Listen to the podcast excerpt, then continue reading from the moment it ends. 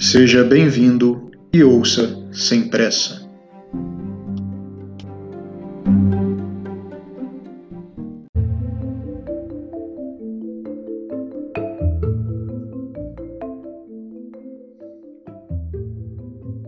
Todos os dias, temos a possibilidade de decidir entre pensar que não há tempo a perder e que os problemas precisam de soluções imediatas, ou ver aprendizado em tudo o que acontece na vida e resolver cada problema em seu momento.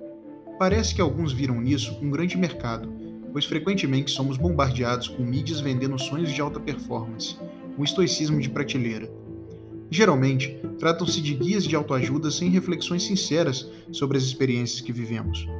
Vendem uma espécie de resiliência corporativa. Na maior parte do tempo, não somos incentivados a afrouxar a gravata ou tirar o salto alto, ainda que seja necessário. Devemos ter força para resistir aos golpes e voltar ao jogo, e não importa se estamos de pé ou derrotados no chão. O estoicismo é uma filosofia que surgiu na Grécia Antiga no início do século III a.C., com o pensador Zenão. O adepto do estoicismo deve ser firme diante das adversidades, ter autocontrole, não se abalar diante de ofensas, não se afundar na tristeza, não ser o centro das atenções e não se envaidecer. O pensamento estoico oferece lições práticas, e não é difícil segui-lo se o aprendiz realmente estiver aberto a mudar sua conduta de vida. Ao comparar as ofertas de autoajuda com o estoicismo, não estou dizendo que os pensadores estoicos queriam que as pessoas jogassem tudo para o alto e fosse viver de sonhos improváveis ou ilusões convenientes. Diferente dos influenciadores modernos, não creio que os mestres da antiguidade esperavam transformar as pessoas em estressados resilientes.